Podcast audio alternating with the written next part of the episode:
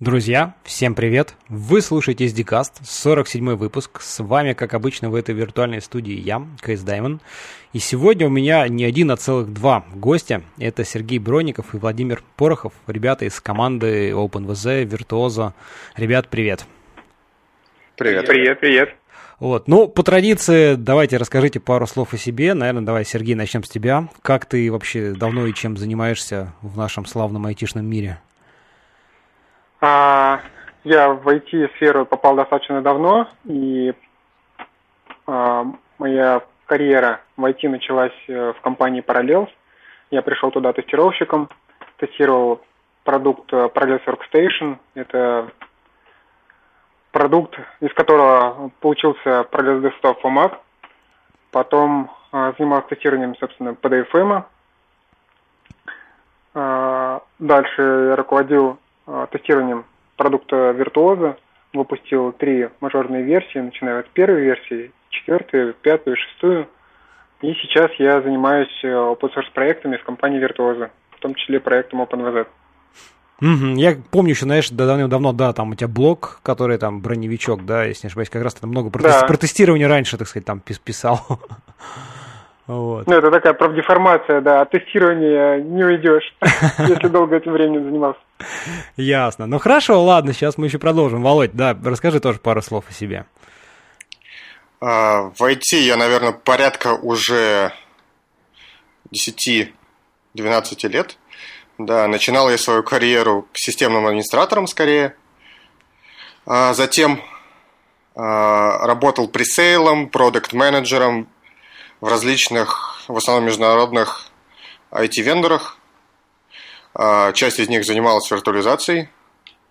И сейчас я программ-менеджер по проекту Virtuoso и OpenVZ, собственно, в компании Virtuoso.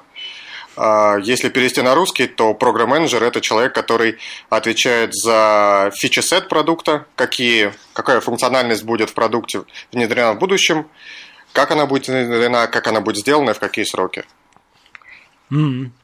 Ясно. Слушай, ну давайте, наверное, начнем издалека. В принципе, вот как бы так э, дабы нам потихонечку подобраться непосредственно к проекту, к самому.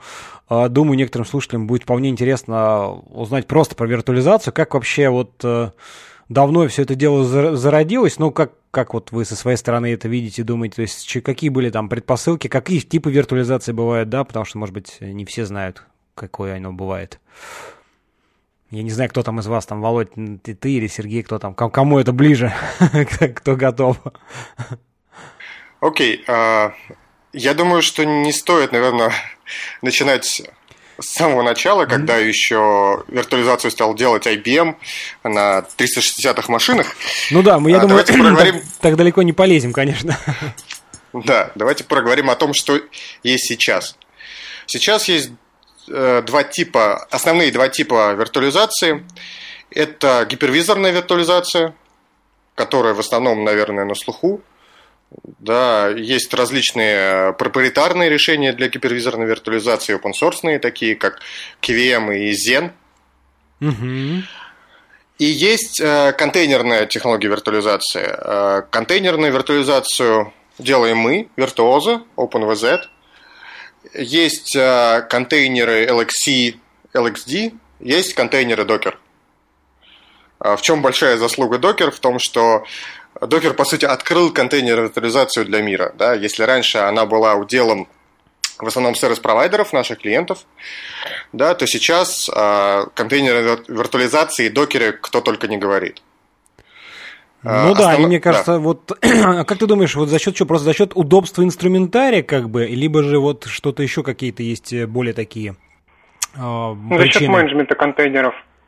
Менеджмент, провижнинг, э, то есть э, вот эта вот сборка образа контейнера с помощью докер-файла, удобный менеджмент контейнера с помощью одной утилиты. Ну, наверное, вот это вот все залоги, залог популярности докеровских контейнеров.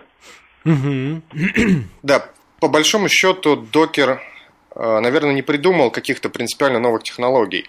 Э, они просто взяли готовое решение по контейнерной виртуализации, которая, собственно, была в ядре в user space, прикрутили к ним менеджмент тулзы, и вот получился докер. Ну да, просто как бы удобство пользования даже простым там программистам, оно, соответственно, принесло свои, свои плоды. Да, а... ну давайте не будем больше про докер. Да, да. Мы здесь про другое. Да, согласен. А, значит, два типа, да, вот в виртуализации, как мы поняли, значит, э, расскажите, как вообще появился проект OpenVZ, с чего там все начиналось, когда, как, как он развивался, что, что с ним происходит, происходило и что есть сейчас? А, ну, на самом деле, все началось э, примерно в 99 году, а, когда Александр Тормасов, это такой человек, который занимался наукой в нашей компании, он э, сформулировал э, руководителю компании Сергею Белоусову концепцию контейнеров.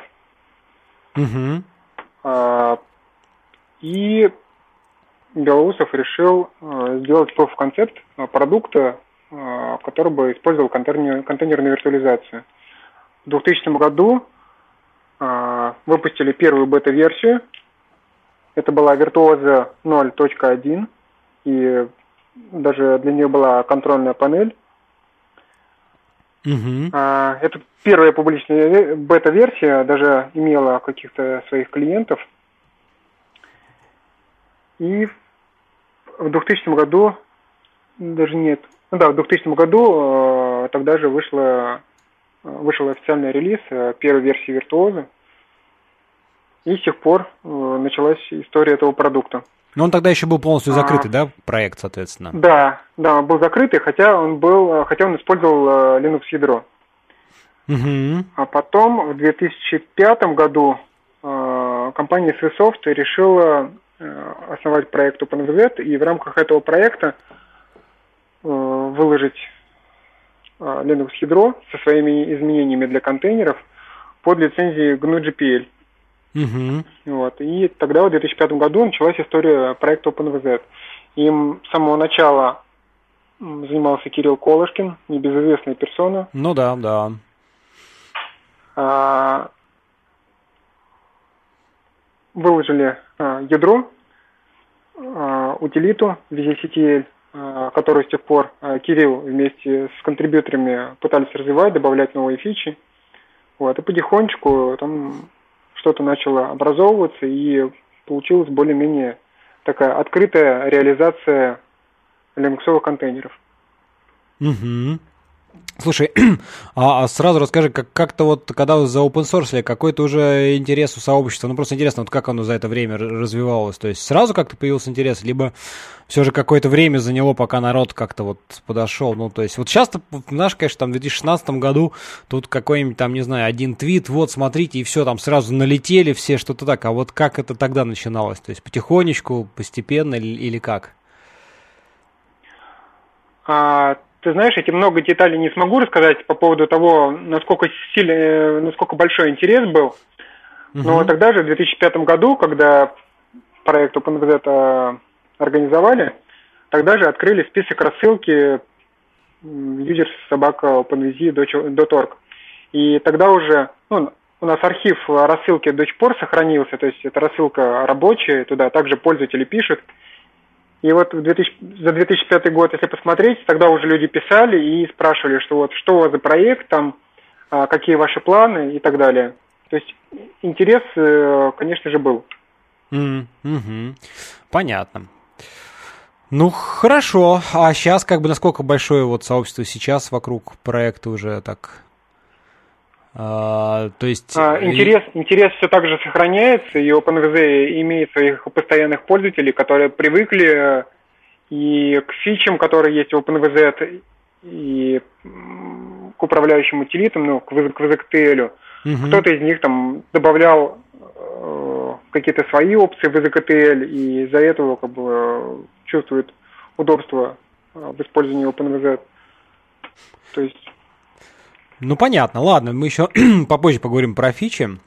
Uh, слушайте, давайте, наверное, расскажите, из чего вообще, ну, как, как он устроен под, капо, под капотом OpenVZ, то есть из каких он там, ну, таких глобальных хотя бы кусков состоит. То есть, ну, мы уже услышали, что, в общем, ему нужно ядро. Uh, сейчас, опять-таки, ну, э, какое-то пропаченное ядро, насколько я понимаю, сейчас уже uh, все, что нужно, есть в ванильном ядре, нет? Или я ошибаюсь? На самом деле есть почти все, но ну, в целом, если просто хочется использовать контейнеры на апстримном ядре, то это можно сделать прямо сейчас. Угу. Но на самом деле не, все, не весь функционал из VZ добавлен в основную ветку. То есть э, различия все-таки есть. Угу. Мы потихонечку работаем над э, уменьшением э, патчсета.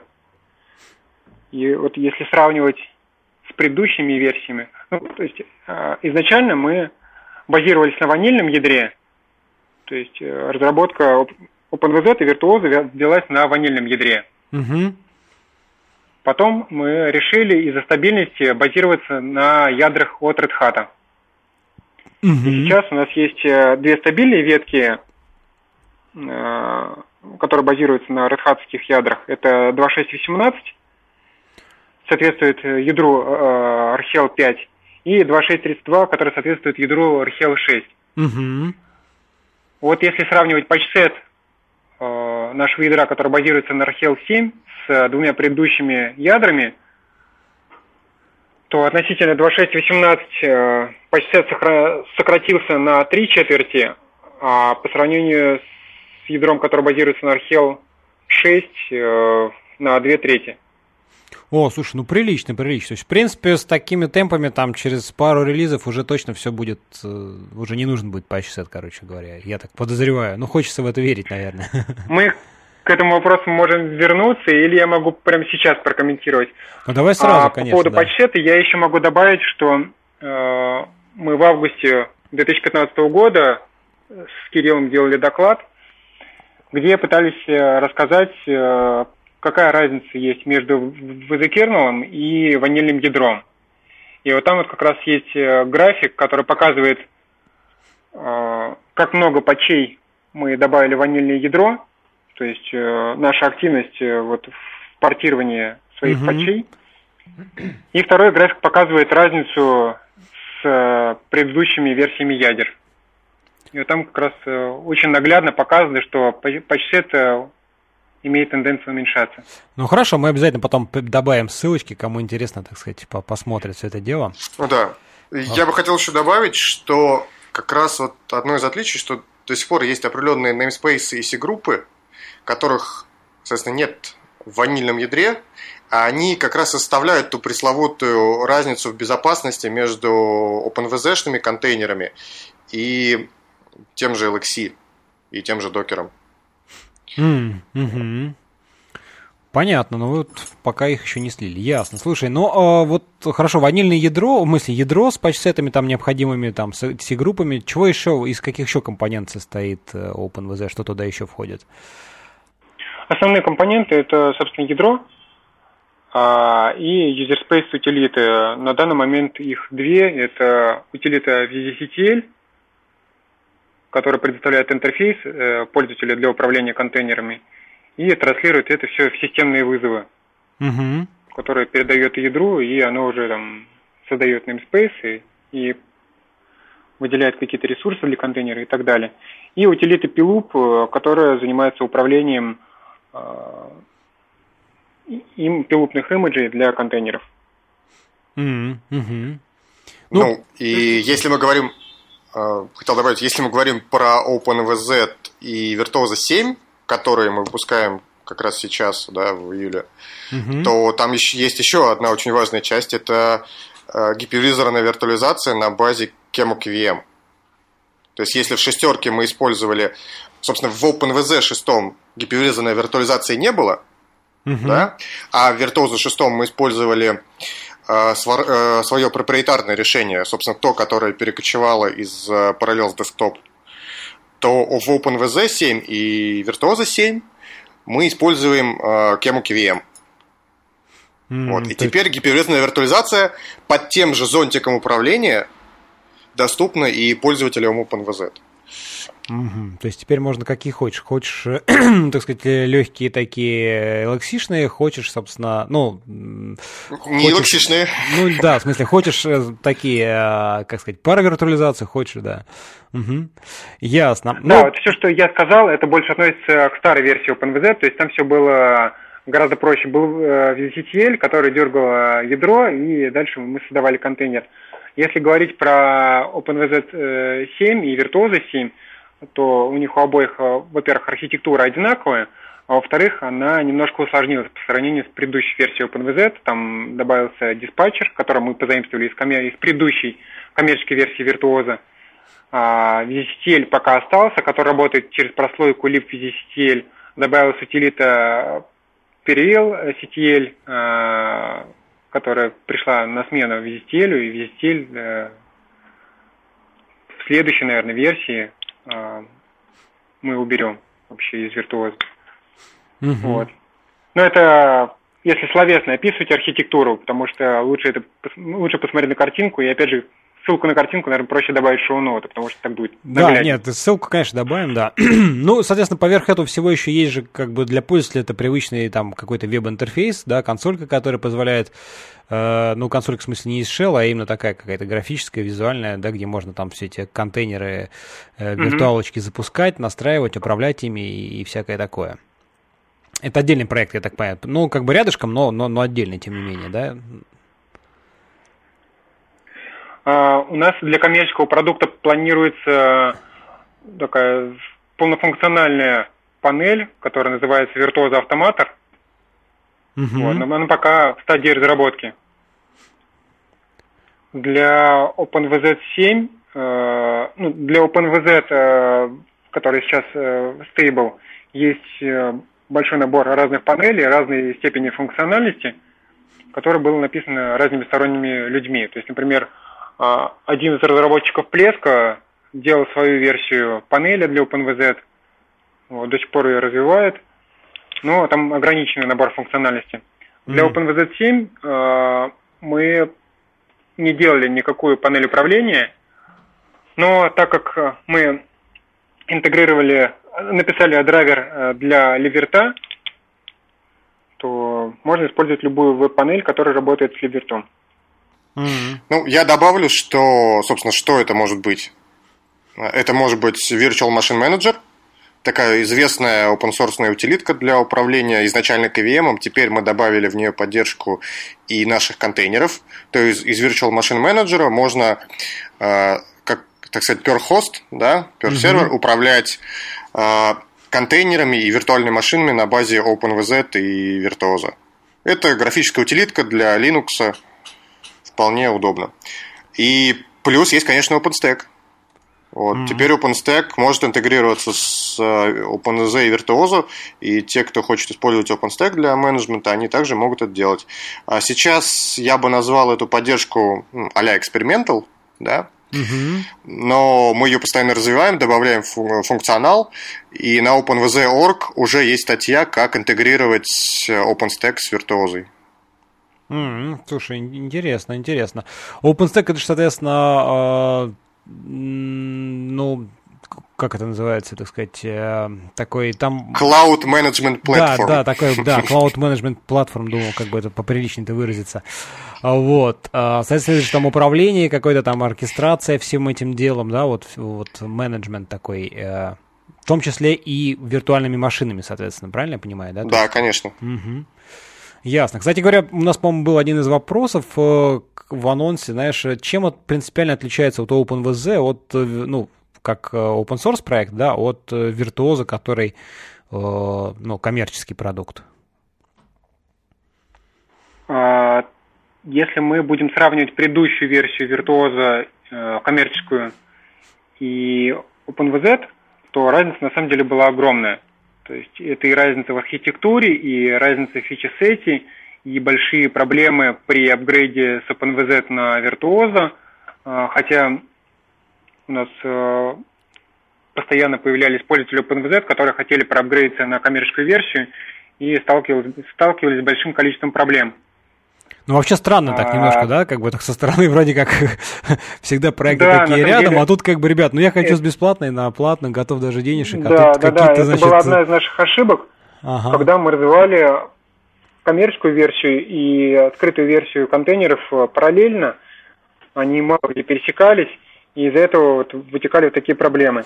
Ну, то есть, по, Если по, мы будем по, говорить по, про по, OpenVZ 7 угу, и Virtuoso 7, то мы максимально сократили эту разницу, и Теперь, и OpenVZ и Virtuoso выглядят как полноценный Linux-дистрибутив.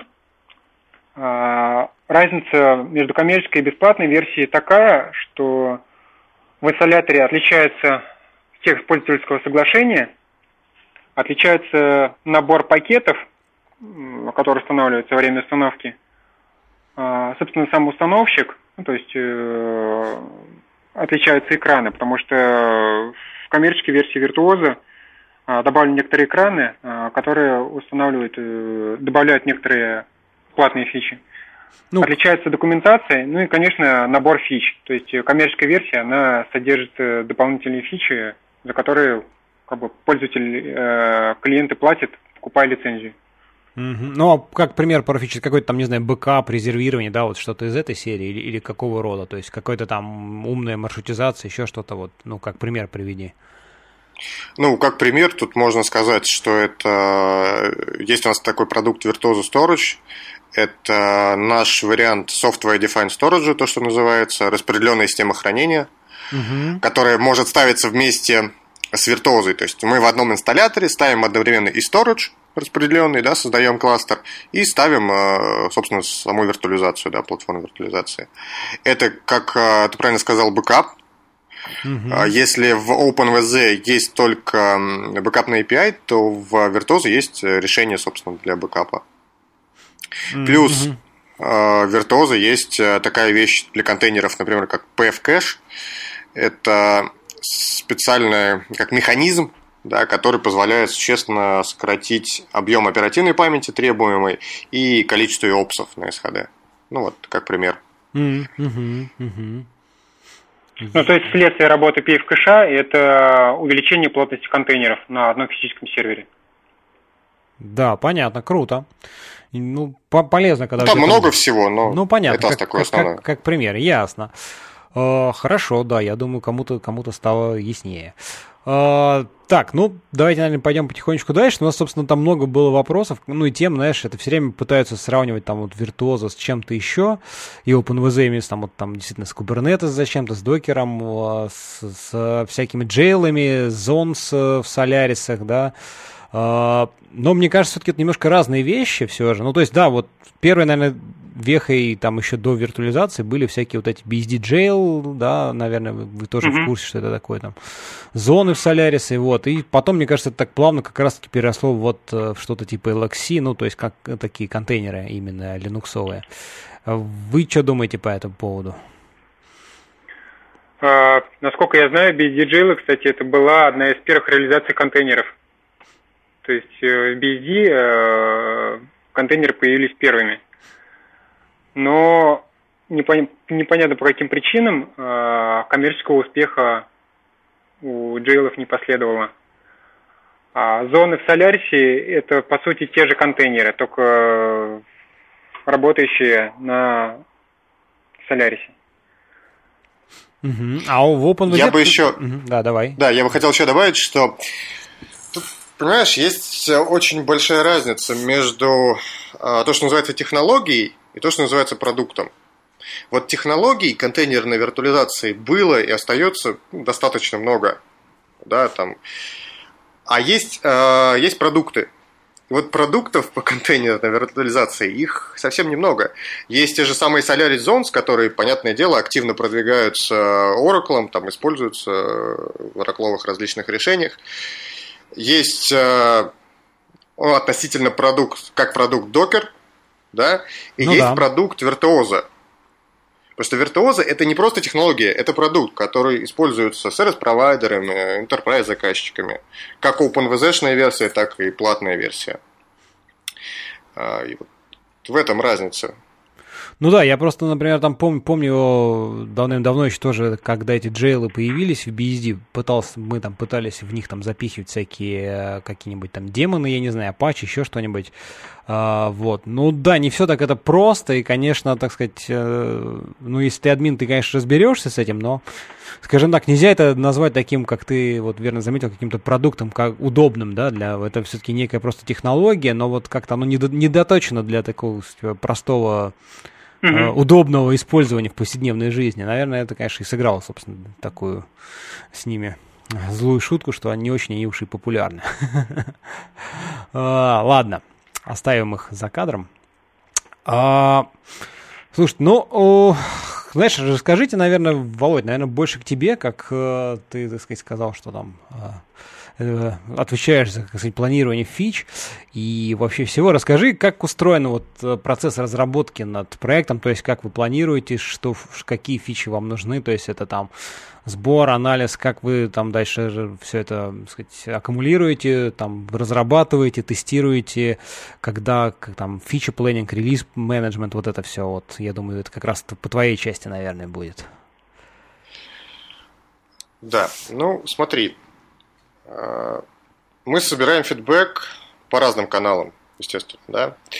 Для пользователей OpenVZ это рассылка, это форум, это наш публичный бактрекер э, OpenVZ Jira. Угу. Для платных кастомеров это, конечно же, обращение в саппорт, э, и это некое прямое общение да, с сейлами, пресейлами, продукт-менеджерами. Соответственно, все эти запросы, они сваливаются в наш бэклог, бэклог новых фич, бэклог задач, и дальше мы их приоритизируем. Ну, как как э, ты понимаешь, э, мы занимаемся бизнесом, да, поэтому первый приоритет, естественно, получает фичи, которые поступают от наших платных кастомеров. Да, чем крупнее кастомер, чем больше таких запросов, тем больше приоритет у этой фичи. Ну, это понятно, ну, да. На мой взгляд, это очевидно, да. Это, это очевидно, да. Вот. Затем, соответственно, мы оцениваем эти задачи с точки зрения разработки и уже выстраиваем список с учетом значимости этой задачи и стоимости ее. Угу. Соответственно, сейчас мы э, уже переключились на релиз, э, на трехмесячный цикл релиза, то есть каждый квартал мы планируем выпускать апдейт для виртуоза.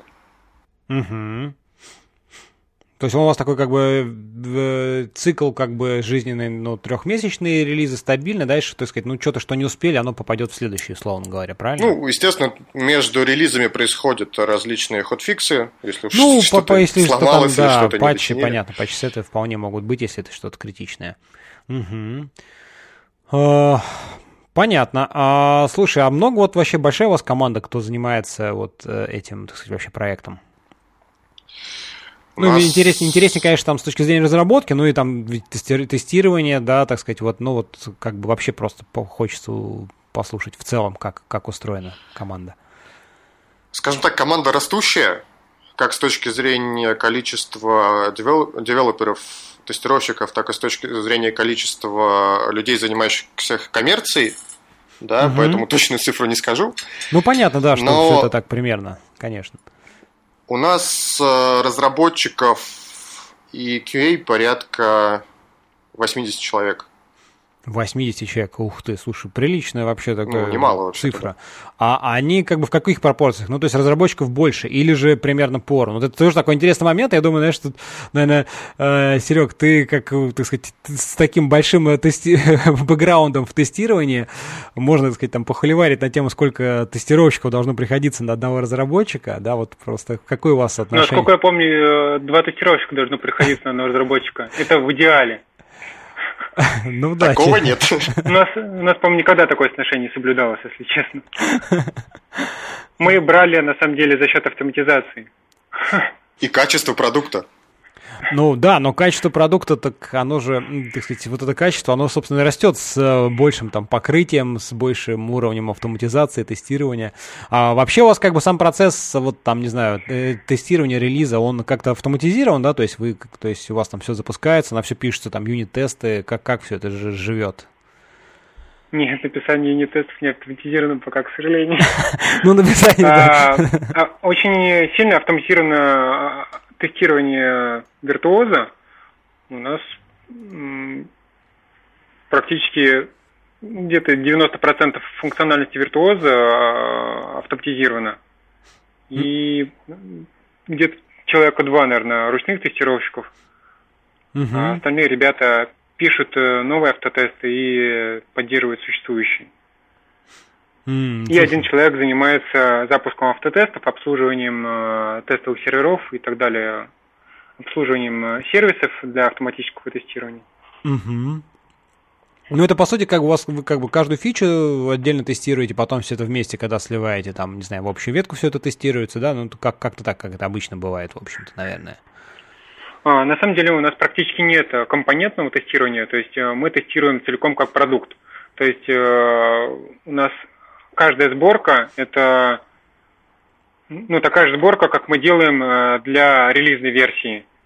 Вот э, каждая сборка виртуоза поступает в тестирование и выглядит она так же, как э, если бы она попала к конечному пользователю. Мгм, мгм. Вот. Есть для некоторых компонентов юнит-тесты, есть для некоторых компонентов э, и юнит-тесты, и функциональные тесты, например, Криу. Вот у Криу на самом деле все очень хорошо с тестированием. Мы недавно писали статью про то, как э, тестируется Криу. У них там все развесисто, используется даже несколько видов тестирования. Вот. А, У нас больше такое тестирование у Virtuozzo по сценариям использования, по функциональному тестированию и так далее. Ну, то есть у вас там сценарий, а там создать контейнер, запустить в нем что-то, там проверить, что там порты, не знаю, Ну, работают, это сильно нагрузка. просте- простецкие такие вещи. А, Я больше говорю, например, про бэкапы. То есть э, сделать бэкап там э, под большой нагрузкой, потом сделать инкрементальный бэкап, потом еще один инкрементальный Да, бэкап, убедились, что оно все и так далее. собралось, То есть что оно да, собралось, да, да, да. заработало. Ну, То есть понятно, да. это понятно, старт-стоп это такие базовые вещи, ну, без которых уже никуда. Ну, такие понятно, вещи да. у нас проверяются э, в базовом валидационном тесте, который проходит на каждом билде. И Если старт-стоп контейнера виртуальной машины не работает, то билд считается невалидным, и он просто в тестирование даже не выпадает. Мгм, мгм. Понятно. Слушай, а еще ведь, ну, насколько я понимаю, да, OpenVZ это именно вот как бы вы, как ты сказал, э, это полноценная как бы исошка, ну, то есть готовый образ, да, там, вирту... ну, персонная система. OpenVZ 7. Да, Да. да. А, были вопросы, что как бы почему нельзя поставить его как отдельный пакет. Ну, это опять-таки связано там с ядром, что нужно ядро патченное, да, но вот именно, то есть насколько, почему вы так э, именно завязаны на всю инфраструктуру, то есть вы что-то в образе, так сказать, еще свое допиливаете, чтобы оно все было вот, так сказать, идеально и отшлифовано и работало. То есть как RPM-ку просто OpenVZ поставить это тяжко, условно говоря. А, Наверное, я отвечу на этот вопрос. А, Ну, смотри, как я уже говорил, мы делаем продукт, Мгм. да, и мы, сейчас высокопарно, может быть, немножко скажу, но мы как вендор отвечаем за качество нашего продукта, правильно? Ну, в любом случае, И- да, неважно, там он платный, бесплатный, Да. конечно же. Да, естественно. И мы стараемся обеспечить э, высокую производительность, э, стабильность этого продукта, который, по сути, реализует совершенно конкретные задачи. Это контейнерная виртуализация, гипервизор, хранение, оркестрация. При этом, вот, э, кстати, к предыдущему вопросу, у нас же есть еще отдельно performance team, да, команды, которые занимаются оптимизацией продукта, чтобы он обеспечивал максимальную плотность, да, с точки зрения размещения контейнеров виртуальных машин, Мгм. и производительность. Специальная команда, вот, которая именно на это нацелена. Как там что потюнинговать, что-то там зачинить, чтобы плотность и производительность была на максимуме. Поскольку для наших клиентов, которые в основном представляют из себя хостинг, плотность, конечно, один из важнейших Ну, показателей. логично, логично, конечно, да. Вот. И, соответственно, а, наша задача в продукте, вот, по крайней мере, вот эти два показателя, плюс, конечно, стабильность, вывести на максимум. При этом, смотри, ты же не будешь э, на сервер, задача которого виртуализация, крутить там 300 каких-нибудь контейнеров пользовательских, ставить базу данных или какой-то application сервер. Не будешь. Ну да, это как, как минимум странно. Ну да, согласен. Вот.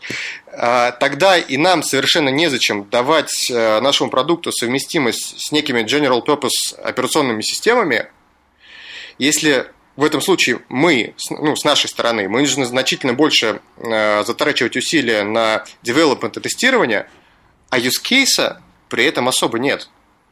Ну да, да, слушай, логично, вполне. Вот. Да, отсюда как бы все Вот логично. Как-то так. Ну, Причем, да. да, это просто выглядит таким распылением усилий. Ты, я думаю, не понаслышке знаешь, что все дистрибутивы разные, и Нет, ну это все понятно. нужно да, думать, что появится куча багов, э, что на этом дистрибутиве работает, на этом не работает, тут э, такой-то баг всплыл и так далее. И учитывая наш предыдущий опыт э, в поддержке OpenVZ, э, вряд ли кто-то этими багами будет заниматься, кроме нас. Ну, понятно. Поэтому принято такое решение. Не, ну, как бы да, все, все, а, Я все еще логично. добавлю комментарий. Давай. А, на самом деле, был опубликован скрипт в рассылке, который позволяет э, э, CentOS проапгрейдить до виртуоза. Некоторые пользователи даже пробовали э, такую штуку провернуть, у них там что-то получилось, даже там проапгрейдилось, но понятно, что это без каких-либо гарантий. То есть э, самый правильный способ это скачать установочный образ и поставить его на голое железо. Ну, понятно, да, логично. Э, То есть ну, скрипт, он такой, это компромисс. То есть, э, ну, когда нет других вариантов, не знаю, э, нельзя поставить установочные образы или так далее. Ну да, но скрипт, насколько я понимаю, просто, условно говоря, просто там чистит, доставляет нужные пакеты, может быть, какие-то конфиги да, добавляет там настраивает. там загрузчик, угу. по-моему, меняет, ну, тюнинг какой-то делает, да. Вроде, ну, это не rocket science, но ну, понятно. Слушай, вот вы сказали, сказали, что, сказали, что у вас там отдельный перформанс Team, да, которая, ну, отдельная команда, так сказать, инженеров, которые занимаются оптимизацией. Э, я так понимаю, она вот занимается тем, чтобы там, ну, то есть берет то, что там наваяли программисты, условно говоря, да, запускает это, смотрит там, я не знаю, замеры какие-то делает, то есть там какую файловую систему, да, какие там, не знаю, размеры блока, как они там сказываются на производительности. Вот что-то такого плана, да, то есть вот она этим занимается, ну, в том числе, скажем так. А, в общем-то, да. То есть э, ребята занимаются тестированием, то есть мы берем э, как э, то, что называется индустриально стандартные тесты, такие как SpecVirt, такие как VConsolidate, плюс тестируем, проводим тесты на наиболее распространенных приложениях, которые крутятся на OpenVZ и Virtuoso, там, с плеск-панелью, с различными CMS-системами. И, собственно, меряем, какую плотность и производительность э, платформа обеспечивает. Соответственно, тюнингуем различные настройки э, для того, чтобы эту плотность и производительность увеличить. Вот. У них огромное количество серверов, на которых все эти тесты прогоняются, одновременно крутится там десяток тестов. Это происходит постоянно, к релизу и после релиза, чтобы постоянно mm-hmm. что-то улучшать.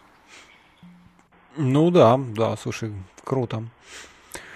О, так, а, ну что, так, дальше что там у нас какие-то еще были м- вопросы. Я так смотрю, просто мы тут э, для тех, кто вдруг не в курсе или почему-то не участвовал в задавании вопросов, скажу, что мы, в общем-то, анонсировали этот э, выпуск некоторое время назад, и там на Хабре, в комментариях, собственно, к анонсу на сайте подкаста, да, везде нам там на OpenNet ребята задавали вопросы. Э, ну, наверное, мы, хотя, наверное, чуть чуть это ложим. Расскажите, вот что у вас такого нового? Вы все время говорите, что вот сейчас вы публикуете новый релиз, да, собственно говоря, там OpenVZ 7, да, насколько я понимаю. Uh-huh. Расскажите, что вот там вы такого нового придумали? Что там, чего там будет интересного? Придумывали. А, мы добавили фичи в ядро. Ну, то есть самое важное изменение для ядра это то, что мы перебазировались на ядро из RHEL 7. Оно соответствует э, версии ванильного ядра 3.10. Mm-hmm. Но так как э, Red Hat добавляет э, много изменений в свои ядра, то на самом деле это 3.10+. Потому что он портирует фиксы, добавляет новые драйвера из ванильного ядра, какие-то security фичи, security фиксы, простите. Угу. Вот. То есть это одно из основных изменений. Ну да, дальше, собственно, а, как, как мы уже сказали, ядро как... у нас все еще свое, угу. то есть э, оно отличается от ванильного ядра. Угу. А, если говорить про фичи, то мы стали больше использовать э, технологии из ванильного ядра. Это и C-группы, и memory C-группы, и CRIO для живой миграции. Угу.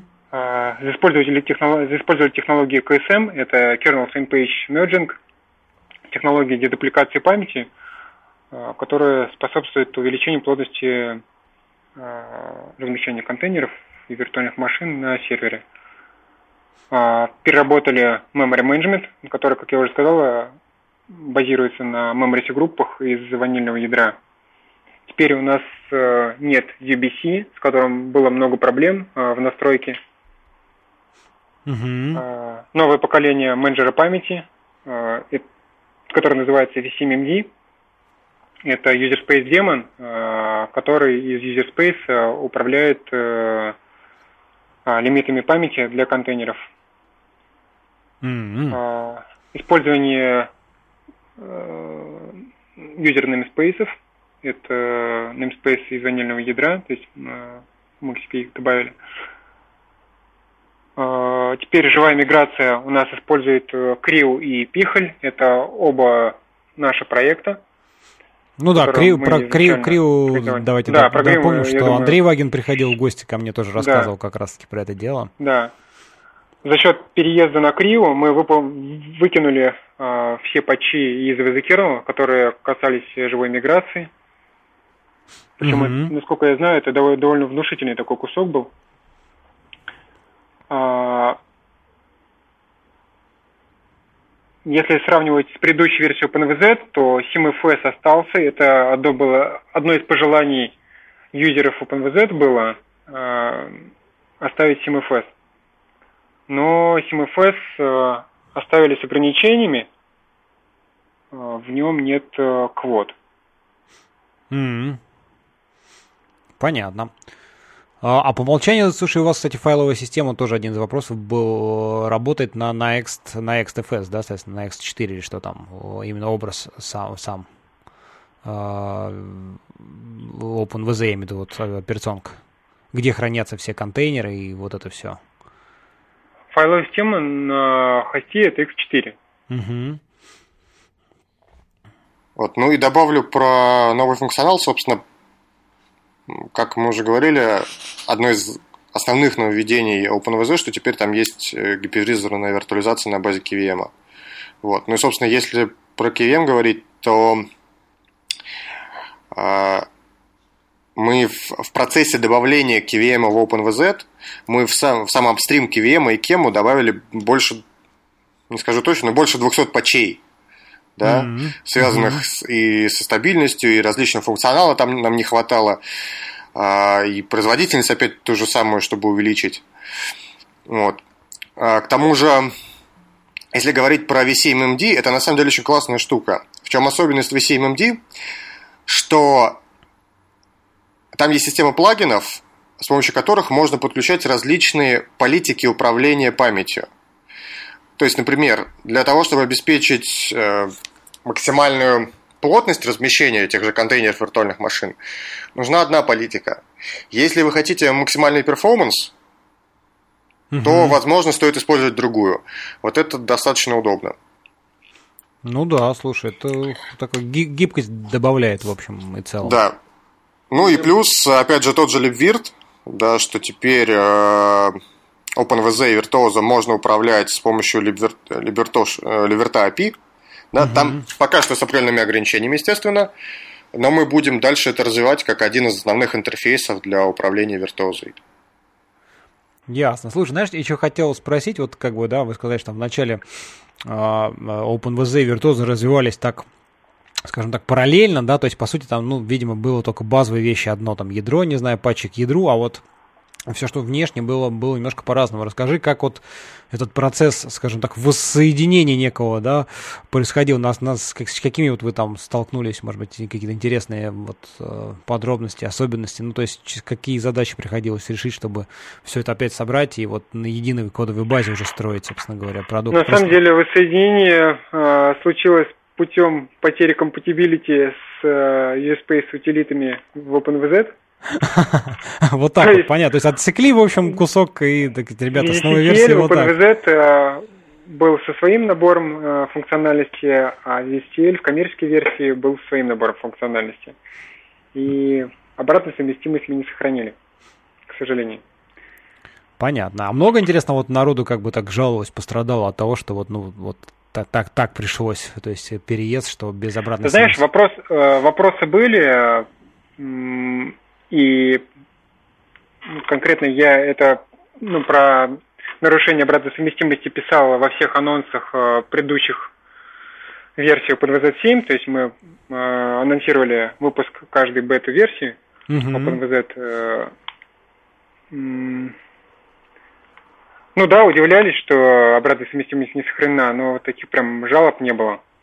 Несмотря на то, что а, я вот смотрел по логам изменений в VZSTL, а, в его разработке поучаствовало порядка 200 человек. То есть 200 человек прислало разные патчи mm-hmm. для VZSTL из OpenVZ. Ну, слушай, прилично народу, то есть все, все как-то приняли участие, что называется. А, слушай... Я хотел бы еще прокомментировать по поводу отличия разработки новой версии OpenVZ и Virtuoso в том, что мы стали активнее работать э, с апстримом. То есть э, мы добавили свой драйвер в LibVirt, и вся разработка, она идет в апстриме. То есть у нас есть один, может даже уже больше людей, которые имеют э, доступ непосредственно э, ну, право комита э, в дерево исходного кода Ливерта. uh И все наши изменения попадают сразу туда. Это Криу, ну, который изначально начал работать с апстримом, то есть они не копировали никакие изменения в нашем ядре и изначально работали с изменениями в ванильном ядре. То есть угу. все, что им требовалось, они отсылали там угу. в апстрим. А, это интеграция с OpenStack, где тоже все изменения попадают в основное дерево. Угу. Вроде все. Ну, что, отлично, да, да, это хорошо. То есть мы учимся а, на своих ошибках и теперь стараемся не копить изменений.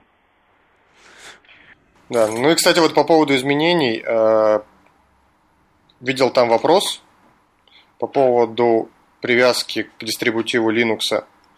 Соответственно, Virtuoso 7 основан на нашем собственном, собственном дистрибутиве, это Virtuoso Linux. Это Red Hat based дистрибутив, но с определенными нашими доработками и нашим ядром. Угу. Вот, то есть теперь мы завязаны на него. Собственно, Virtuoso Linux, возможно, даже будет выпущен как отдельный Э, дистрибутив. Ну да, сейчас как бы там моя там Oracle Enterprise Linux, все, все свои Linux, так сказать, э, дистрибутивы тоже Я хотел бы еще прокомментировать это по поводу VZ Linux. А, на самом деле там ядро это не единственное отличие. А, некоторые пакеты наши тоже отличаются от э, тех, которые в CentOS или в Археле.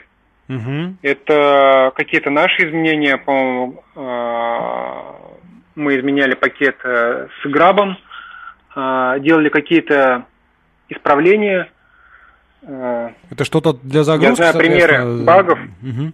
когда мы заводили баги для Архела э, в Red Hat, и они отказывались принимать эти изменения. И, соответственно, эти изменения попали в Linux. Ну, То понятно, есть, да. Я хочу сделать акцент на том, что отличие не только в ядре, но и в user space. Понятно. Ну, хорошо, чего, в принципе, свой, свой образ, как бы, где все, все подконтрольно, оно всегда, всегда ближе и стабильнее работает. Кстати, у нас еще был вопрос, как бы вы сейчас, ну вот седьмая версия выходит, да, соответственно, знаешь, э, для тех, кто там использует шестую, вот э, вопросы там времени, там сказать, на миграцию и насколько долго будет поддержка шестой версии, но вот такие вопросы были. А, на самом деле мы с датой не определились. А, мы на самом деле заинтересованы в том, чтобы люди активно переходили на следующую версию OpenVZ. Ну, логично, а, да. Поэтому мы старались, э, ну как старались, мы постоянно выкладывали новые сборки предрелизные OpenVZ 7, чтобы люди могли пробовать э, все последние изменения, которые мы там сделали. Угу. Каких-то четких сроков мы Э, не, не Ну, примерно просто, просто не примерно, вот. там год, там месяц, полгода, два. Даже есть... примерно не могу сказать. Угу. То есть, когда дата будет как-то оговорена, когда мы поймем, что нужно как-то ограничиться сроками, то, я думаю, мы просто это отдельно анонсируем. То есть, в любом случае, мы как-то заранее дадим знать, что там, через несколько месяцев, там, через полгода или год мы перестанем поддерживать э, OpenVZ. Ну, понятно. Ну, понятно. Старой версии, я имею в виду. Понятно. Э, так, ну, были еще вопросы, собственно, там по поводу интеграции с OpenStack, но мы вроде так немножко обсудили, что, так сказать, вы прям туда, так сказать, даже все, все что нужно, сразу коммитить, и, в общем, оно, оно, оно есть, и дальше планируется только его разви- развитие и более плотная, как бы, интеграция. А, давайте, наверное, пробежимся немножко по вопросам, таким каким-то они большей части, наверное, технические были, да, которые народ спрашивал. А, ну вот, а, с чего мы тут начнем? Какие-то э, интересный вопрос, знаешь, по поводу того, что вот OpenVZ там пытались как можно больше внести изменений в мейнстрим ядра, вот, а сейчас как бы вроде как мейнстрим это там LXC, так, про который все говорят, и вопрос типа не проще ли развивать его и переключиться на него, собственно, такой немножко. Что вы по этому поводу думаете? А, Ну, опять же, э, да. пока Сергей придумывает ответ технический, да, я напомню про... Ну, поскольку я называюсь программ-менеджер, я вынужден иногда э, вносить такие поправки, что, опять же, LXC не продукт, да? Да, это все лишь технология, окей. Да, а OpenVZ и Virtuoso это продукт. И как вот мы говорили, что там есть большое количество доработок, которых нет в апстриме, нет в LXC. И в какую сторону лучше развиваться? И, то есть нам ну, тут, тут, да, улучшать это... свой продукт, получается, и выставлять себе палки в колеса. Или наоборот. Тут, тут, знаешь, да, с этой с точки зрения я с тобой полностью согласен. Тут, э, скорее, знаешь, интересно просто подискутировать на тему того, что вот, ну, по сути, некие параллельные технологии, ну, в смысле, про одно и то же, да, но вот всегда в такой момент думаешь, ну, блин, а почему бы взять все одно open source, там, ну, в каком-то виде другой open source, может быть, как-то объединить усилия и сделать что-то одно, но там еще раз в разы лучше, чем вот несколько технологий а, в параллели. Хотя, конечно, на это, знаешь, сразу приходит в голову там анекдот про 15 стандартов, типа, давайте объединимся и сделаем один правильный, и стало 16, вот, может быть, это про это. Ну, вот, да, да. Поэтому просто интересно, как бы ваша, так сказать, э, скорее... Это просто постановка вопроса, она какая-то немного неправильная. А, то есть, э, с точки зрения технологий, да, наверное, проще объединиться и сделать что-то одно, и будет мир во всем мире. Но надо все-таки понимать, что наша основная цель – это удовлетворение потребностей наших клиентов. Вот. Э, развитие контейнерных технологий – это скорее средство для достижения целей. Ну да, э, да, да. То, что мы делаем продукт, который содержит тот набор функциональностей, за который клиенты готовы нам платить деньги, и мы оказываем поддержку для этого продукта. А Alexi – это всего лишь технология, которую, насколько я знаю, пока никто не смог продать. У Canonical какие-то были попытки монетизировать Alexi, но они пока безуспешны. А виртуозы – это чуть ли не единственный коммерчески успешный продукт в сфере виртуализации на операционных системах э, Linux и Windows. Ну, то есть э, у докера тоже сейчас есть активные попытки монетизироваться и окупить э, там, инвестиции в их компанию. Но ну, посмотрим, что из этого получится. Ну, посмотрим, посмотрим. Да, я тоже так как бы слежу, вот, э, даже, так сказать, тут вот они там сейчас, да, все это дело тоже, там вначале у них была такая сборная солянка, все в одном, сейчас они, значит, активно все это там разделили, вот этот Docker Swarm, да, там, Swarm Kit или как он там для оркестрации, все так или иначе движутся где-то, ну, примерно в одном направлении, да, но, может быть, так сказать, своими путями, своими дорогами. А, в любом случае, какая-то конкуренция это всегда хорошо, понятное дело. В общем-то, где-то где только так может появиться что-то лучшее, там где-то что-то кто-то увидит, подзаимствует, поймет, может быть, как-то получится на чужих ошибках, что, в общем-то, полезная штука, нежели каждый раз наступать самому на грабли, на свои.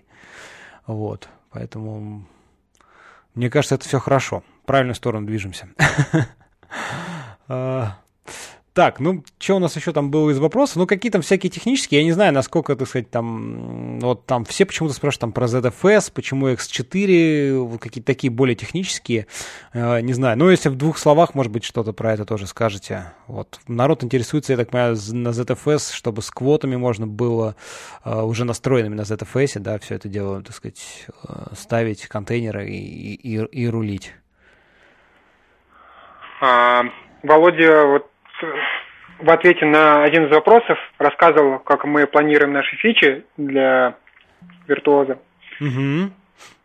И я вот хотел бы добавить свой комментарий, что они собирают э, какие-то пожелания от платных кастомеров, но мы также э, проводим опросы среди пользователей OpenVZ, и чтобы понять э, какие-то их пожелания э, к развитию OpenVZ. Uh-huh. Прошлой весной мы проводили опрос э, с целью узнать, э, что пользователи OpenVZ хотели бы видеть э, в следующих версиях. Вот и одно из пожеланий это была поддержка ZFS. Угу. В новой версии OpenVZ э, мы так и не поддержали ZFS, но зато мы интегрировались э, с LibVirt, у которого есть поддержка ZFS. То есть при желании и при наличии времени, наверное, можно добавить поддержку ZFS в OpenVZ и использовать. Но это, опять же, на свой страх и риск. Угу. Понятно. Э, кстати, но, но интегри... добавлю... потенциально интегрировать можно. Угу. Да. Ну, добавлю еще такую вещь, что э, в разделе интеграции с OpenStack в Liberty есть такая технология, как Storage Pools. Да? И вот в разрезе интеграции с OpenStack мы уже добавили э, в либертовский Storage Pool поддержку пилупов.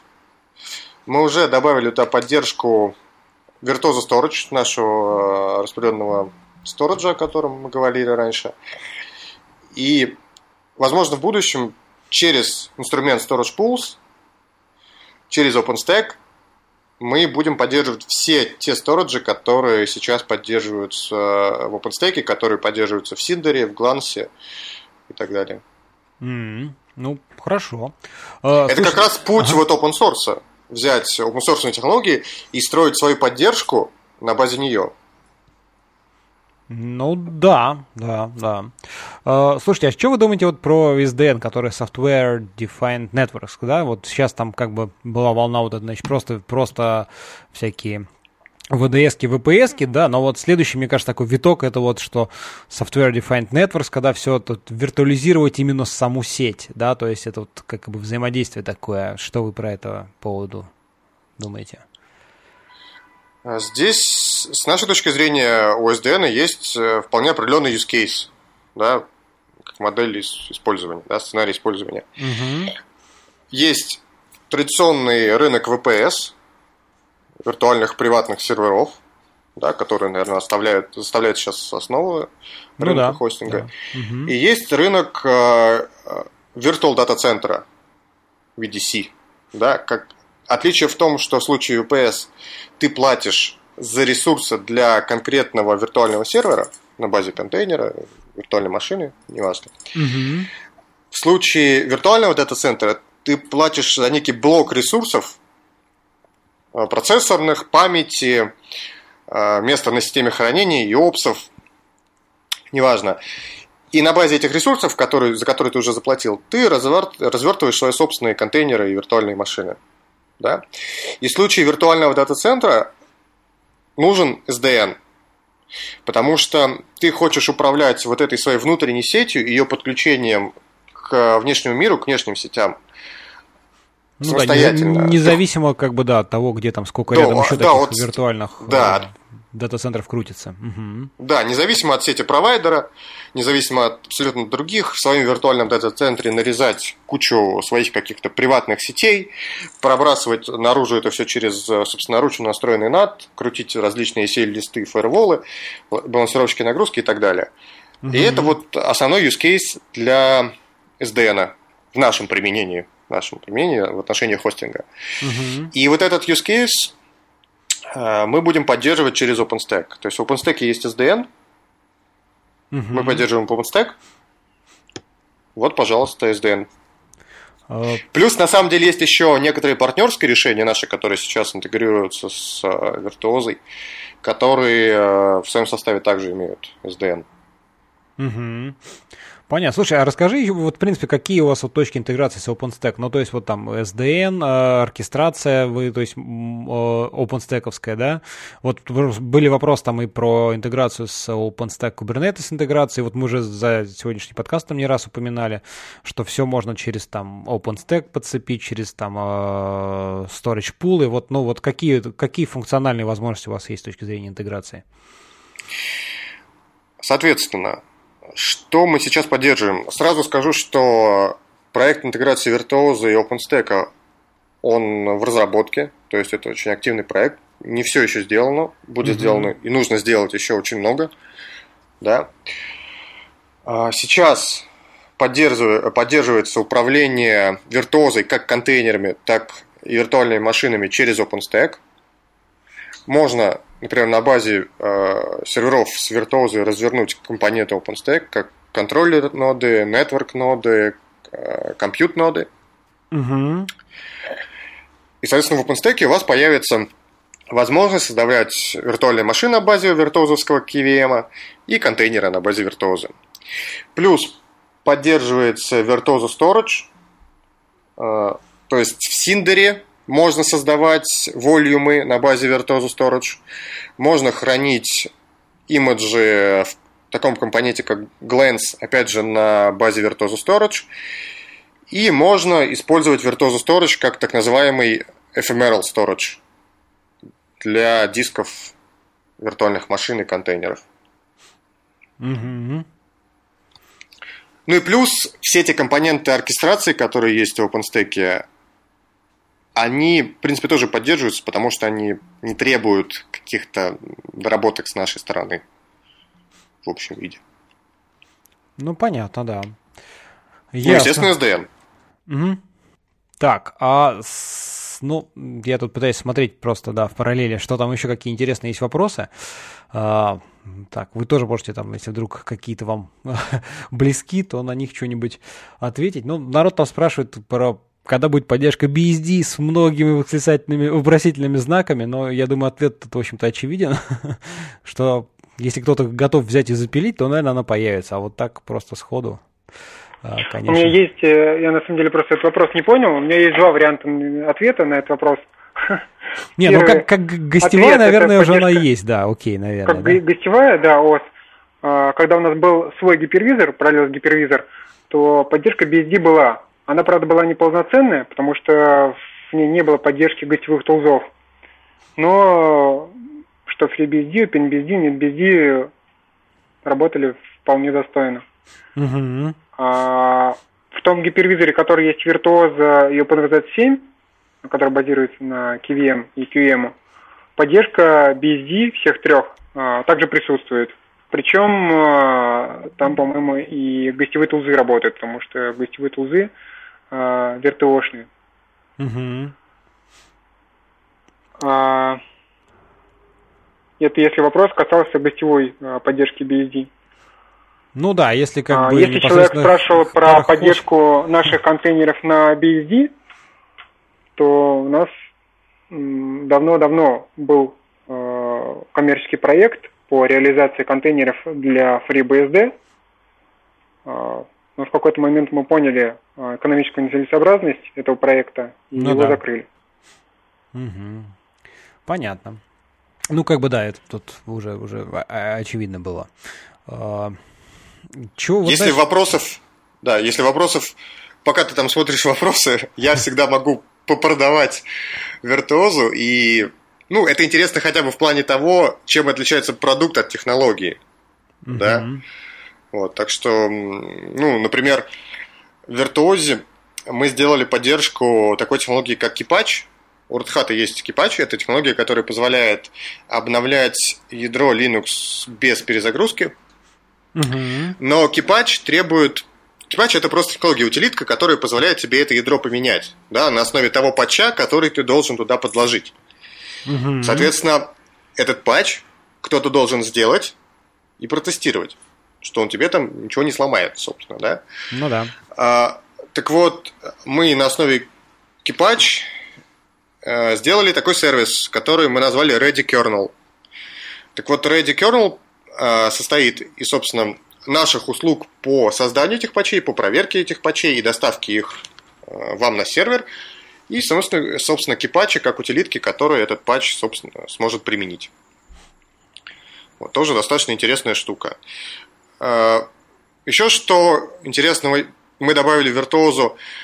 Э, например, KVM никогда особо не ориентировался на Windows. KVM – это штука для Linux. Угу. Но поскольку среди наших кастомеров есть много людей, которые хотят также запускать Windows внутри виртуальных машин, то нам пришлось доработать KVM так, чтобы он хорошо работал с Windows. Например, мы сделали э, гестулзы, гостевые утилиты для Windows. Угу. Ну, это как мы обычно добавили... бывают свои драйвера, которые туда ставят для виртуальных да. Э, интерфейсов и всего да, да, да. Вот это. Да. Угу. Так что Windows теперь э, работает на базе Virtuoso практически так же быстро и хорошо, как он работал бы на том же Hyper-V. Ну, да, хорошо. Слушай, а что вот все ты это рассказываешь, оно это только виртуоза есть э, или, так сказать, в OpenVZ тоже есть поддержка контейнеров и винды и все вот этого тоже? Поддержка винды в гипервизоре, который есть в OpenVZ, также есть. Угу. Как мы говорили, что, собственно, по сути, большинство патчей, если не все, которые мы делаем для KVM, мы делаем их в апстриме.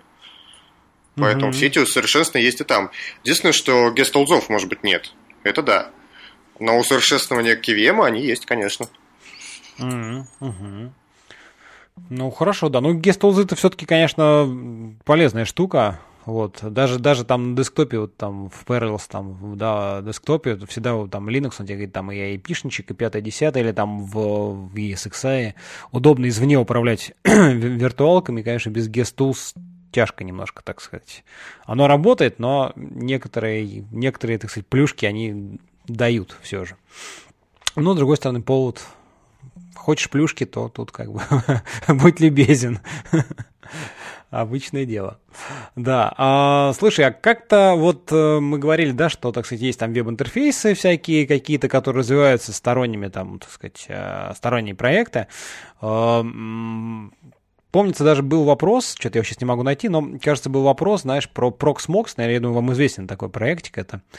Uh-huh. Вот, что вроде как он отказался, да, от поддержки OpenVZ. Ну и вообще, в принципе, вот с точки зрения развития именно какого-то вот там, именно с развития вами, я имею в виду, какого-то проекта по веб-интерфейсу, чтобы оно как-то было именно вам под контролем. Не просто со стороны там кто-то что-то делает, типа вот, ребята, пользуйтесь. А, такой родной, что называется, как часть именно проекта там OpenVZ. Ничего такого не планируете сделать? Ну, то есть есть, ну, есть виртуоза, а да, которая там есть как бы платная, ну, в смысле, да, э, э, такой коммерческий продукт. Я именно для OpenVZ что-то такого плана. А, отдельно для OpenVZ никакой панели пока не планируется. То есть э, пока предлагается использовать э, те панели, которые интегрированы с LibVirt. Угу.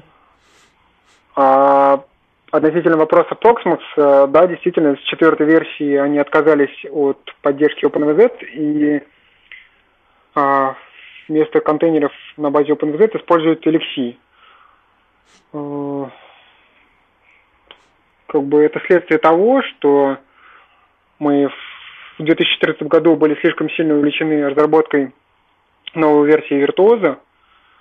А, из-за этого затянули переезд на новое RHEL 7 ядро, которое к тому моменту уже вышло. Угу. Мы никак не анонсировали свои планы. Из-за этого сообщество и разработчики Proximus, они были в таком небольшом неведении.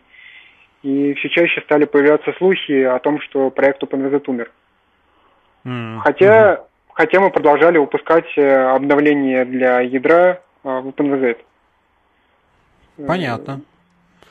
Вот, и вследствие этого э, часть пользователей перешла на использование Lexi, и в том числе разработчики Proxmox решили использовать Lexi как часть своего продукта. Понятно, ну да, упусти, Мы выводы упустили, сделали. не упустили. Я немножко. думаю, нам будет это уроком, да. А, когда мы стартовали разработку OpenVZ и Virtuoso 7 на ядре RHEL 7, было уже на самом деле поздно. Я потому что списывался с Дитмаром, это один из э, разработчиков, ну, разработчиками, по-моему, их там два брата, которые э, основали э, компанию Proxys. Угу. Я с Дитмаром списывался тогда. А, мы говорили о том, а, о перспективах использования XI в их продукте. Но на самом деле было уже поздно, потому что они а, переехали на LXI, уже частично оттестировали Proxmox и были готовы выпустить новый релиз. Ну, как бы да, логично. Вот. Ну, несмотря на это, у них тоже не все гладко было с переездом на Алексей. А, просто я заходил к ним на форум потом. Угу. И для пользователей тоже это вызвало а, много неудобств. Понятно. Ну, да, как бы не все бывает, так сказать, прозрачно. И всегда есть какие-то трудности. Ясно. Слушай, а вот, э, значит, ну, либвирт, да, мы говорим, да, а вот тут еще тоже был вопрос про овирт. Вот, может быть, вы в двух словах расскажете, чем он отличается, либвирт, а вот овирт и вообще, что, про что это? Я, например, тоже как так смутно себе представляю. Ну, видимо, стоит ответить. Это про разное, на самом деле. Вот. А, я не специалист по вирту, но у вирт это решение, open source решение, которое позволяет управлять виртуальными машинами на базе KVM. Угу. Стоит оно из, собственно, KVM, не знаю уж насколько доработанного, нет. И утилиты, графические утилиты по управлению этим KVM. Собственно, в неком приближении OVIRT – это open source версия того, что называется Red Hat Enterprise Virtualization. Естественно, Red Hat Enterprise Virtualization имеет определенное количество доработок по сравнению с Виртом. Угу. Но, в принципе, это очень похоже. Понятно. Ну, хорошо. Ну, и думаю, что Увирт управляет КВМом через Любвирт. Понятно. Ладно, хорошо, оставим это для потом каких-нибудь подробностей. Если что, там будут вопросы где-нибудь ответим а, в комментариях. А, ну, тут были всякие вопросы, там, да, про X4 без FS мы вроде как все это ответили, а, всякое такое. Мне интересно, знаешь, наверное, такие вот общие вопросы. Что вы, в принципе, думаете, вот куда движется вообще мир виртуализации? Ну, то есть вот появилось, да, стало понимание, что там просто на желе... сказать, хардваре, на железках запускать там по одной операционке, это, конечно, может быть полезно там ну, каким-то высоконагруженным таким э, проектом, да, но в большинстве как бы всем достаточно каких-то там виртуалок, то есть можно сэкономить на железе и вот, э, значит, за счет виртуализации, да, э, получить больше, так сказать, плотность э, каких-то виртуалов, которые решают там разные задачи. Ну, дальше, собственно, это вот э, там какой-то, вот сейчас все идет в облака, да, вот, э, ну, просто какие-то мысли, интересно послушать ваши на то, куда движутся вот эти все облака и куда, то есть все действительно будет так вот прямо идет виртуализацию, все станет виртуально, там, и сервисы, и все-все-все, или вот все же, как вы, что вы думаете по этому поводу? Куда вообще весь этот мир движется? Ну, я постараюсь ответить. Мне кажется, что в ответах на такие вопросы, прежде всего, можно основываться только на своем собственном опыте. Ну да, да я поэтому, мне поэтому интересно просто как бы вот вы с точки зрения э, разработчиков проекта по виртуализации, да, э, вы же все-таки, так сказать, э, в этой сфере там и следите за другими проектами, сами развиваете, поэтому вот интересно как бы ваши мысли. Понять, что это там не, не факт, что оно так и будет, и может быть мы вообще все ошибаемся, и завтра все будем э, в пещерах жить, в общем, но не в этом суть, вот просто ваше мнение, ощущения интересно послушать. Смотри, э, я думаю, что есть большое количество use cases да? Например, никогда никто не будет запускать какую-то супер высоконагруженную базу данных Oracle в виртуальных машинах. Это просто незачем делать, потому что на каком-нибудь большом там, 100-процессорном сервере он получит максимальную производительность, native производительность этого железа. И виртуальные машины, контейнеры или что бы то ни было, ему здесь никак не помогут. Такие mm-hmm. use cases всегда есть, они останутся и будут еще, жить еще очень долго. Есть uh, use cases для uh, того же докера. Вот, например, был, по-моему, вопрос, чем отличается так, принципиально докер или use case докера от use case виртуоза. Докер mm-hmm. – это так называемые application контейнеры. Когда у нас один контейнер соответствует одному приложению. Микросервисная архитектура. Один uh-huh. контейнер, одно приложение. Если мы хотим сформировать некое,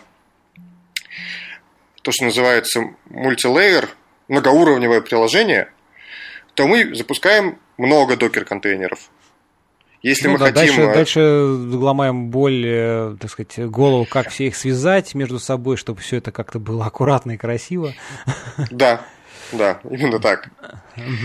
Use case для контейнеров виртуоза – это так называемые систем-контейнеры. Когда ты на базе одного контейнера можешь запускать много приложений. И базы данных, и application сервера, веб-сервера, все что угодно. В одном контейнере. То есть систем контейнер это тот же самый привычный Linux, в котором можно ставить любое необходимое тебе приложение. Ну да. Вот. И по-прежнему остаются виртуальные машины. Есть, опять же, приложения, которые... Да, есть приложения, которые, например, в контейнерах не заработают. Есть там определенные технические тонкости, тонкости, из-за которых это происходит. И если мы хотим их виртуализовать, нам нужны виртуальные машины. Есть момент изоляции тех же докер-контейнеров. А, существует мнение, что докер-контейнеры недостаточно изолированы. Поэтому если мы хотим обеспечить некую максимальную безопасность, и у нас на ноде работают контейнеры разных пользователей или разных приложений, угу. то мы можем поместить эти докер-контейнеры в виртуальные машины, и тогда эти докер-контейнеры будут максимально полно изолированы друг от друга, не придерешься. Ну да, но это как бы на, накладывает дополнительный вот этот слой, еще один там виртуализации, пусть там он тонкий, небольшой, но тем не менее, да, то есть такой на, наслаивается одно на другое, получается. Да, будет небольшой оверхед, но зато мы получим прям железную безопасность. Угу. Хотя это тоже есть тут определенные вопросы. Поэтому для всех технологий есть свои use cases.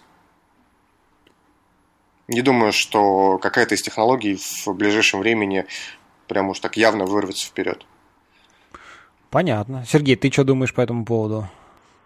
А, сейчас, на самом деле, а, вот из-за взрывной популярности, которую принес Докер в сферу контейнеров, а, появилось очень много компаний, которые работают и над контейнерами, и над провиженным контейнеров, и менеджмент-тулзами и прочим. И каждый день появляются какие-то новые технологии для виртуализации, для контейнеров. Поэтому, с моей точки зрения, сейчас очень сложно какие-то прогнозы строить. Но я думаю, по прошествии некоторого времени а, мы увидим, во что все это выльется. Надо брать лучшее из всех миров.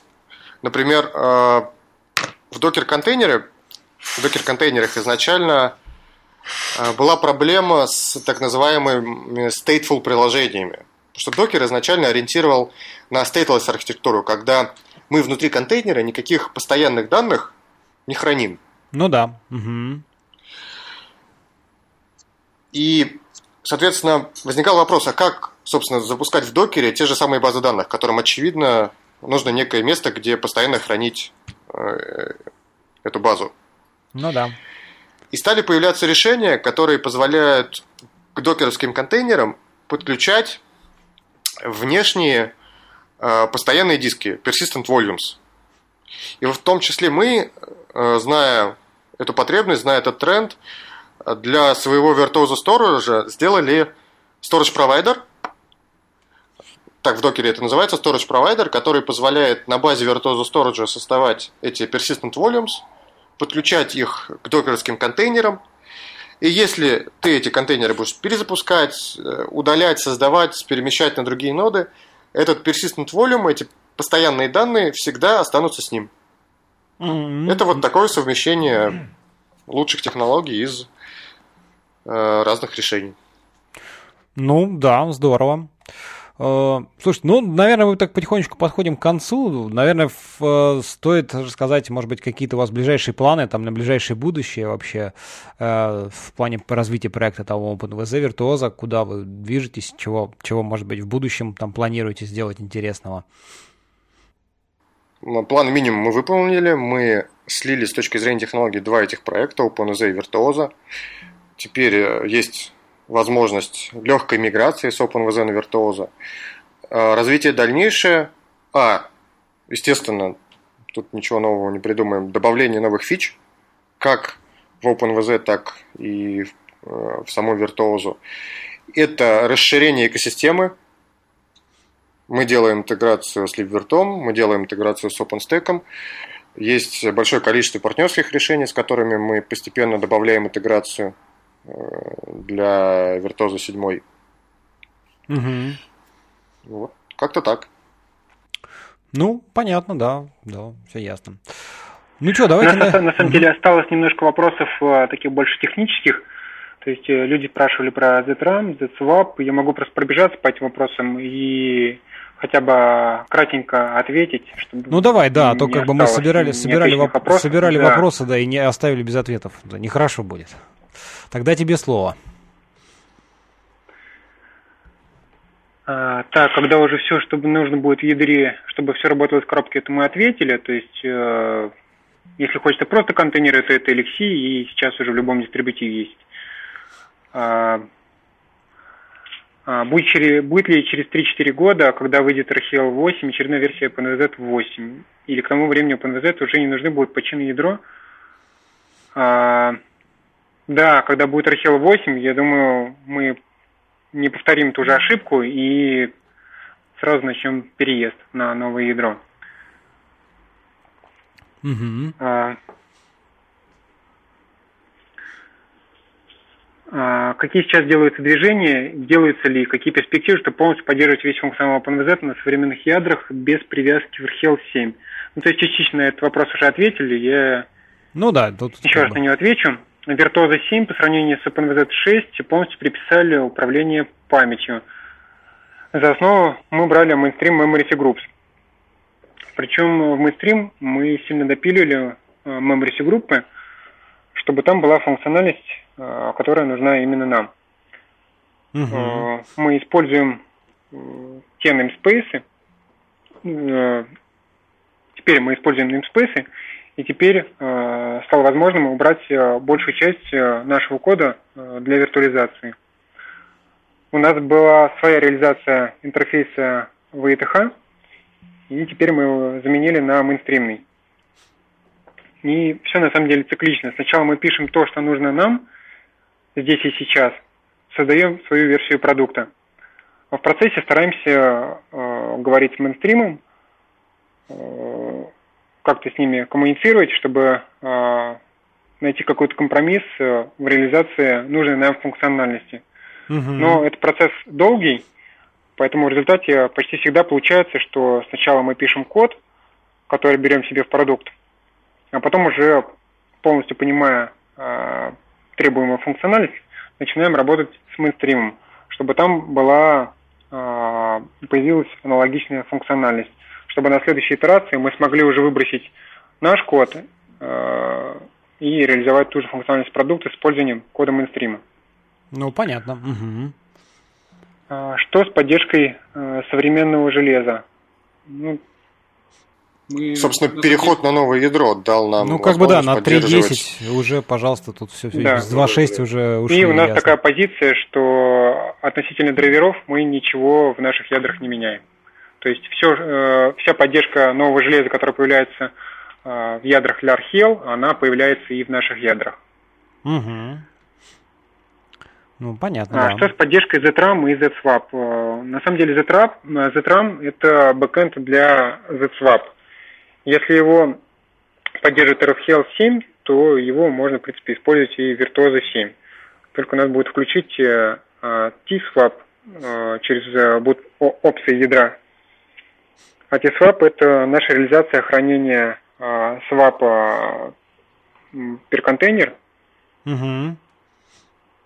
Э, важно, что T-кэш э, пытается честно распределяться между контейнерами. Угу. Э, популярный вопрос э, насчет интеграции OpenVZ и C-Linux. На самом деле C-Linux на OpenVZ 6 э, не поддерживался – нам приходилось по-своему э, виртуализовать, виртуализовывать capabilities. И mm-hmm. наша вот эта поддержка, она частично пересекалась с мейнстримной. И SE Linux была не совсем, проект SE Linux был не совсем в курсе наших переделок. Сейчас у нас в ядре Virtuoso 7 опции SE Linux выключены, но это, скорее всего, по историческим причинам, потому что теперь контейнеры используют э, user namespace, поэтому в наших собственных э, capabilities нет необходимости.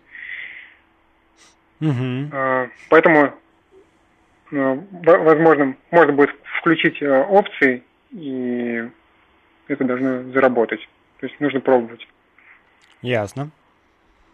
В контейнерах Selenium, скорее всего, вернее, не скорее всего, он не будет работать, потому что если Linux не виртуализован, э, он не понимает э, namespace, на базе которых работает контейнер. Угу. Работает ли OpenVZ для ARM-платформ? На самом деле мы поддерживаем только единственную платформу, это x86-64. У нас угу. были успешные попытки портирования ядра OpenVZ на архитектуру ARM в 2008 году. А, на Spark еще портировали в 2006 году и PPC. Но дальше портирование дело не пошло, потому что нужно не только спортировать, но и поддерживать э, ну, понятно, что сейчас подавляющее большинство все как бы живут да. там на, на Linux и x86, и как бы понятно, что нет смысла просто разбрасываться силами. То есть у нас такой потребности нету, поэтому Планируется ли поддержка технологии Mac VLAN и IP VLAN для OpenVZ? А, мы на самом деле смотрим на эти технологии, и в перспективе мы можем заменить э, мейнстримную реализацию VTH э, с помощью Mac VLAN и IP VLAN. Mm-hmm. Возможно, возможно, даже э, в этой версии, ну то есть в семерке. Хорошо. Есть ли возможность использовать аналог э, VNet интерфейса в Linux контейнерах? А, на самом деле, ну, насколько я понимаю, тут э, вопрос э, больше про LXC, то есть можно ли VNet использовать на ванильных контейнерах. VNet интерфейс не добавлен в ванильное ядро, ни у кого не было интереса э, спортировать поддержку VNet из э, вазокерного в ванилу. Угу. Поэтому, если у кого-то будет интерес, то, в принципе, можно это сделать. Тем более, что ну, код нашего ядра, он полностью открыт. То есть на данный момент э, такой возможности нет. Ага. А, бэкпортировано ли все-все-все для NVMe? Мы специально этим не занимались, э, поэтому поддержка только на том уровне, который есть в RHEL7. Угу. Так, остается ли SimFS будет ли поддерживаться дальше. SimFS а, контейнер виртуозы OpenVZ7 создать сейчас можно. А, квот э, поддержки квот нет сейчас не первого уровня, то есть общая квота на весь контейнер, не второго. Это квота per user внутри контейнера. Угу. Квоту первого уровня сделать достаточно легко. А, есть ядерные патчи в рассылке и почин Airspace э, от автора. Все, что нужно сделать, это взять эти патчи, спортировать на текущее ядро, э, ну, патчи для ядра и проверить, что это все работает, и прислать в рассылку э, делил собаку OpenVZ если вы хотите, чтобы это попало в OpenVZ 7. Угу. Вот. Про ZFS мы прокомментировали. Ну, вроде бы так основные, основные все. Если там уж какие-то совсем парочку забыли, я думаю, мы всегда там можем потом еще народ спросит, напомнит, и мы там в комментариях тогда уже к Да, мы что-то в комментариях, думаю, если что-то забыли. Да, уж, так сказать, не обессудьте. Мы, честно, кажется, на большую часть ответили. А, ну, в заключение выпуска, если есть что-то, каких-нибудь пару интересных мыслей для наших слушателей высказать, то давайте. Ха, у меня пожелание может быть только одно, чтобы юзеры, пользователи OpenVZ э, были более проактивны чтобы угу. проще было с ними взаимодействовать, потому что иногда хочешь получить какой-то фидбэк от пользователей, и этот фидбэк достается большим трудом. Ну да, это вот обычная, обычная проблема, да, что в open source как-то так тяжко выцеплять э, какую-то обратную связь даже от... Э, кстати, это относится и к подкасту, поэтому, товарищи, не стесняйтесь, комментируйте, высказывайте ваши там замечания, предложения, пожелания. Это всегда очень важно, и как бы всегда хочется какой-то получать, насколько что не понравилось, какие-то замечания, чтобы сделать в конечном итоге проект еще лучше. Володь, ты что-нибудь скажешь напоследок? Ну, что я могу сказать? читайте книги, больше гуляйте на свежем воздухе, слава богу, есть Ингресс и Pokemon Go, и покупайте виртуозу.